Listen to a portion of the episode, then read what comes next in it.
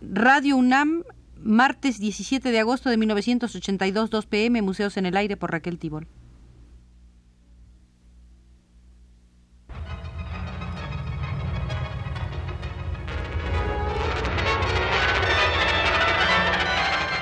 Museos en el Aire.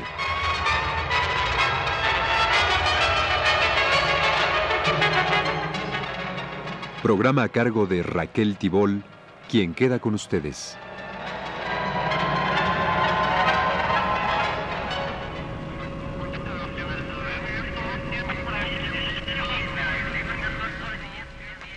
Esta es nuestra tercera visita al Museo del Diseño Industrial, donde nos espera para guiarnos el especialista de prestigio internacional, Tomás Maldonado. Hoy comenzaremos visitando la sala de los autómatas. Encontramos ejemplos de autómatas en diversos periodos de la historia. Herón de Alejandría ideó el suyo en el segundo siglo, Alberto Magno en el 1200, lo mismo que Villard de Onencourt Johannes Fontana lo hizo en el 1500 y Athanasius von Kircher y Gaspar Schott en el 1700. Los más interesantes con relación al diseño fueron creados en el 1600 por von Knaus, Vaucanson, von Kempelen, Jacques Drotz, Redgen y Kitzing. Se trata de autómatas con semblantes antropomórficos y zoomórficos altamente mecanizados, destinados por lo general a los festejos de la corte.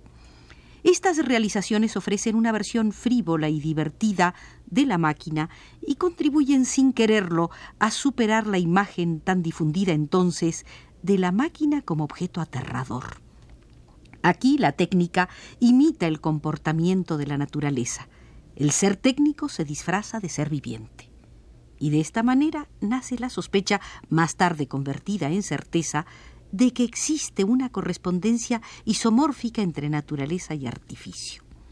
Porque si la naturaleza es artificiable y el artificio es naturalizable, se derrumba el mito del abismo insalvable entre lo que ha sido hecho por la naturaleza y lo que ha sido hecho por el hombre. La observación de la naturaleza se convierte en un factor fecundante de la técnica y a su vez la observación de la técnica ayuda a comprender mejor la naturaleza. Pero hay más. Asociando la máquina a la figura humana, como sucede con los autómatas antropomórficos, se favorece la tendencia a considerar la máquina como modelo de los seres vivientes, tendencia que más tarde de la Metrie llevará en el 1700 hasta sus consecuencias extremas con la teoría del hombre máquina. El tema será recogido por Helvetius, por Dolbach y por otros muchos exponentes del materialismo mecanicista. Esta es solo una primera batalla contra el dualismo. Más tarde las cosas resultarán más complejas y el desarrollo del materialismo reconocerá la necesidad de completar el hombre máquina con el hombre sensible.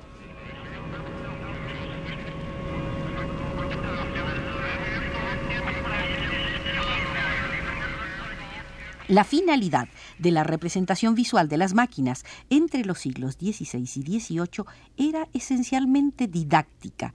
Se trataba de explicar el funcionamiento, la instalación y la utilización de las dotaciones técnicas de una industria todavía en sus albores. Así, no eran otra cosa que instrucciones de uso, aunque diferentes de las actuales por la manera particular de su figuración. La máquina no se mostraba aisladamente en abstracto como se hace hoy, sino integrada en un ambiente, es decir, con una escenografía adecuada. De esta manera, resultaba un personaje, un actor de la acción representada, un sujeto tan merecedor de cuidado artístico como cualquier otro. Así, la máquina entraba subrepticiamente en el arte. Dado su carácter escenográfico, estas figuraciones se llamaban teatros de máquinas. La idea de que la belleza de un objeto depende de su utilidad y eficiencia, es decir, de su adecuación a la función a que está destinado, comienza a tener sus partidarios más ardientes en Inglaterra, entre ellos Berkeley, Hogarth, Hume, Hutchison, Allison.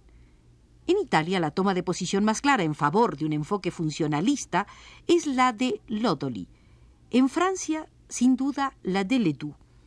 En Alemania, importantes contribuciones al funcionalismo se deben a Kant, Lessing y Goethe, y sobre todo al arquitecto y urbanista Weinbrenner, quien afirmó en 1819 la belleza está en la concordancia total entre forma y función. Con Smith, Ricardo, Hegel y Marx se suscita una nueva manera de ver y de interpretar el universo de los objetos técnicos. Se descubre que los productos mecánicos manufacturados no son, como a veces se había creído, una irrupción histórica arbitraria, sino el resultado de un tejido complejo de interacciones socioeconómicas. Smith, en el 1700, dice, cualquiera puede darse cuenta hasta qué punto se facilita el trabajo con el empleo de máquinas adecuadas. La invención de todas las máquinas que tanto facilitan y abrevian el trabajo parece deberse en su origen a la división del trabajo. Hay un itinerario que va de la generalidad abstracta a la especificidad concreta. En la economía política clásica, el vínculo causal entre la máquina y las relaciones de producción apenas se intuía. En cambio, en Marx nos encontramos frente a una toma de conciencia precisa de ello. Pero ya Hegel había observado que el hombre, como ser necesitado, se ve obligado a mantener una relación práctica con la naturaleza externa, frente a la cual cabe forzosamente actuar para confirmarla o para desbaratarla. Para ello el hombre hace intervenir instrumentos, objetos aptos para someter a otros objetos que le son hostiles. Concluye Hegel, estas invenciones humanas pertenecen al espíritu y por ello el instrumento inventado por el hombre es más elevado que un objeto de la naturaleza. En realidad es una creación espiritual.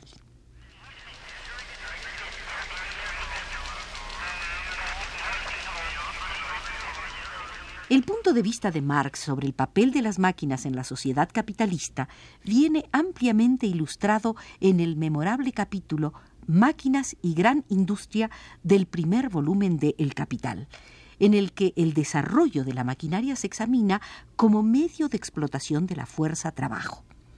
Pero nada sería más erróneo que atribuir a Marx una especie de ludismo, una actitud de condena global hacia la máquina. En esta vía se encuentran los que, con una interpretación abusiva de Marx, ven en una futura sociedad sin clases el advenimiento de una sociedad sin tecnología, el fin de los tiempos tecnológicos. Y no muy diverso es el punto de vista de aquellos que, queriendo denunciar la pretendida neutralidad ideológica de la ciencia y de la técnica, llegan hasta negar a la invención científica y tecnológica todo contenido emancipatorio. Como es sabido, Marx fue un crítico apasionado de la función alienadora de la máquina en la sociedad capitalista, pero nada autoriza para hacer de Marx un Rousseau, un enemigo a ultranza del artificio. Para Marx, el proceso de dominación es inseparable del proceso de artificialización de la naturaleza. El hombre se convierte en tal por medio de la producción de una naturaleza humanizada, es decir, artificializada. Es la construcción y el uso de un equipamiento extracorpóreo, utensilios, armas, alojamientos, vestidos, lo que ha hecho del hombre la más adaptable de todas las criaturas. En el pensamiento de Marx, con todo, la técnica no solamente tiene un valor retrospectivo, sino también prospectivo. El advenimiento de la sociedad sin clases no indicará el fin de los tiempos tecnológicos, sino el comienzo de unos tiempos tecnológicos esencialmente distintos de los actuales.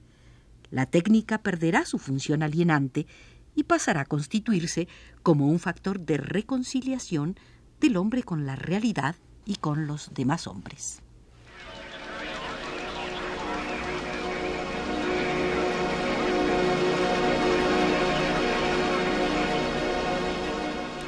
1851, el príncipe Alberto de Inglaterra, inspirándose en la Gewerbeausstellung de Berlín de 1844, promueve la Gran Exposición de Londres, en la cual participan 14.000 expositores y 6 millones de visitantes. En 1855 tiene lugar la segunda exposición internacional en París con 20.000 expositores y 6 millones de visitantes. En 1855 tiene lugar la segunda exposición internacional en París con 20.000 expositores y 5 millones de visitantes. Luego habrán otras, de nuevo en Londres en 1862, con 29.000 expositores y 6 millones de visitantes, en París en 1867 con 9 millones de visitantes, en Viena en 1873 con 7 millones de visitantes. Siguen, a pocos años de distancia, las exposiciones de Filadelfia, París, Sydney, Melbourne, de nuevo París, Chicago, otra vez París, y estamos en 1900, siempre con gran afluencia de visitantes. Por ejemplo, 28 millones en la de París de 1889 y un número casi igual en la de Chicago. A la gran exhibición de Londres de 1851 se le ha asignado una posición destacada en todas las historias del diseño industrial que se han escrito hasta ahora, pero de ninguna manera por el buen diseño de los objetos que se exponían, sino, como denunciaba un periódico de la época, por su atroz mal gusto. En otras palabras, la gran exhibición habría sido importante por haber contribuido a revelar la degradación estética de los objetos en el momento del paso de la artesanía a la producción industrial. Esta concepción puede ser valedera si se piensa en algunas secciones de la gran exhibición, no así si se toman en consideración otras, sobre todo las dedicadas a las máquinas, a los instrumentos técnicos y a los muebles de serie, en las cuales hallamos objetos que representan un momento muy significativo en el desarrollo del diseño industrial. Por ejemplo, el instrumento musical del francés Sax, la locomotora de Crampton, las máquinas agrícolas, los instrumentos quirúrgicos, los telescopios, las armas y los muebles para escuelas. Con el objeto ante todo de evitar los accidentes de trabajo, se establece la obligación de cubrir con un caparazón los mecanismos de las máquinas herramientas, las normas correspondientes se dictan en Austria entre 1883 y 1885, en Alemania en 1891, en Inglaterra entre 1891 y 1895 y en Francia en 1891. De esta manera la configuración técnica del objeto queda oculta por una configuración formal, constituyéndose así una dicotomía que no quedará limitada solamente al campo de las máquinas herramientas, al contrario, se convertirá en característica dominante de casi todas las tipologías de objetos de la civilización industrial. Nace así la carrocería, es decir, un envoltorio muy a menudo tratado como una forma sin ninguna relación o muy escasa con la estructura mecánica que oculta.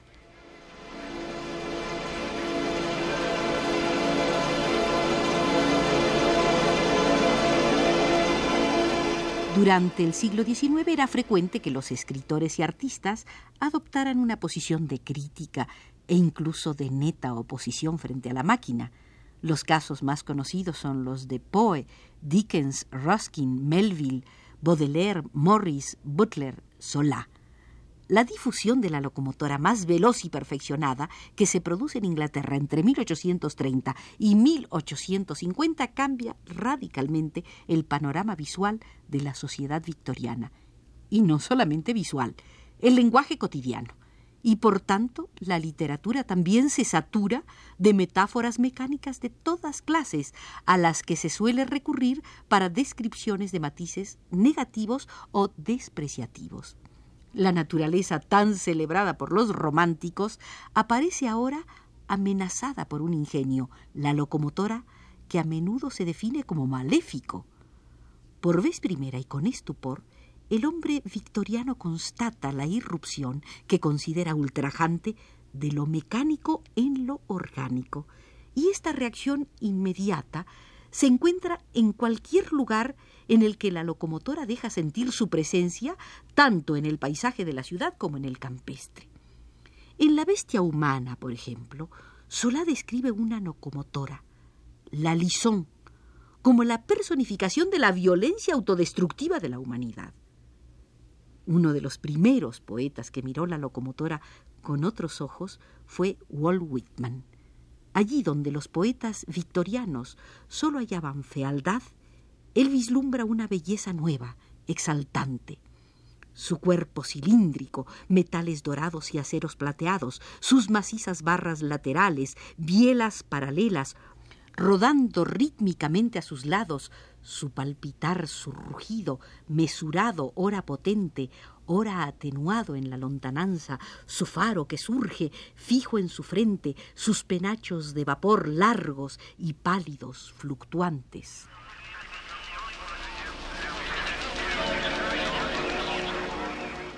Nuestro tiempo en el Museo del Diseño Industrial se ha terminado. El profesor Tomás Maldonado nos invita a regresar, pero hoy nos retiramos porque así nos lo indica Arturo Garro desde los controles.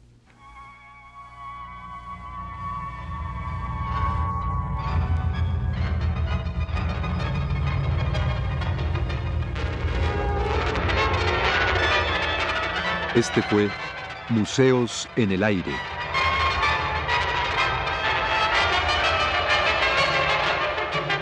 El programa de Raquel Tibol que se transmite todos los martes a las 14 horas.